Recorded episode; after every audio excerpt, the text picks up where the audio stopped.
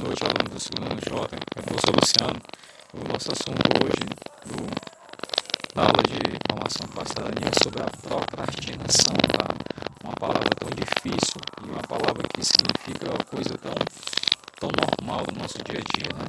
E aí nós iremos trazer aqui cinco truques comprovados para combater a procrastinação, né? Eu quero que você confira as principais maneiras para parar de enrolar nos estudos e na vida, tá? Tem um ciclo da procrastinação.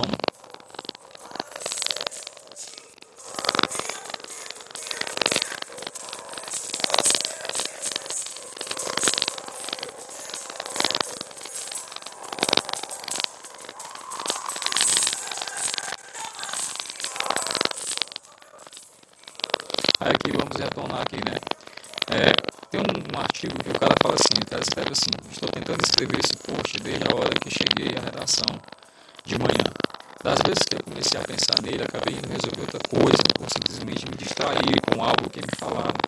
Eis aí, caros leitores, caros ouvintes, um exemplo de como procrastinar, palavra estranha que significa adiar algo, ou no bom português, enrolar.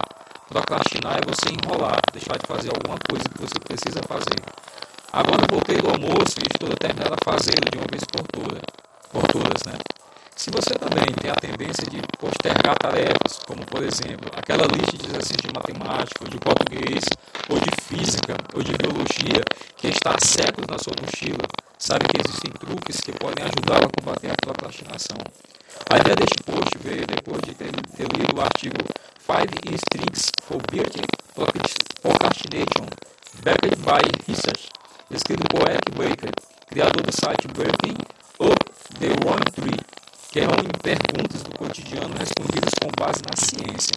Existem vários, vários estudos sobre esse comportamento conveniente. Aliás, fato interessante, os próprios pesquisadores fazem graça com a procrastinação no meio acadêmico. Afinal, até os resultados dessas pesquisas podem atrasar graças ao hábito de enrolar.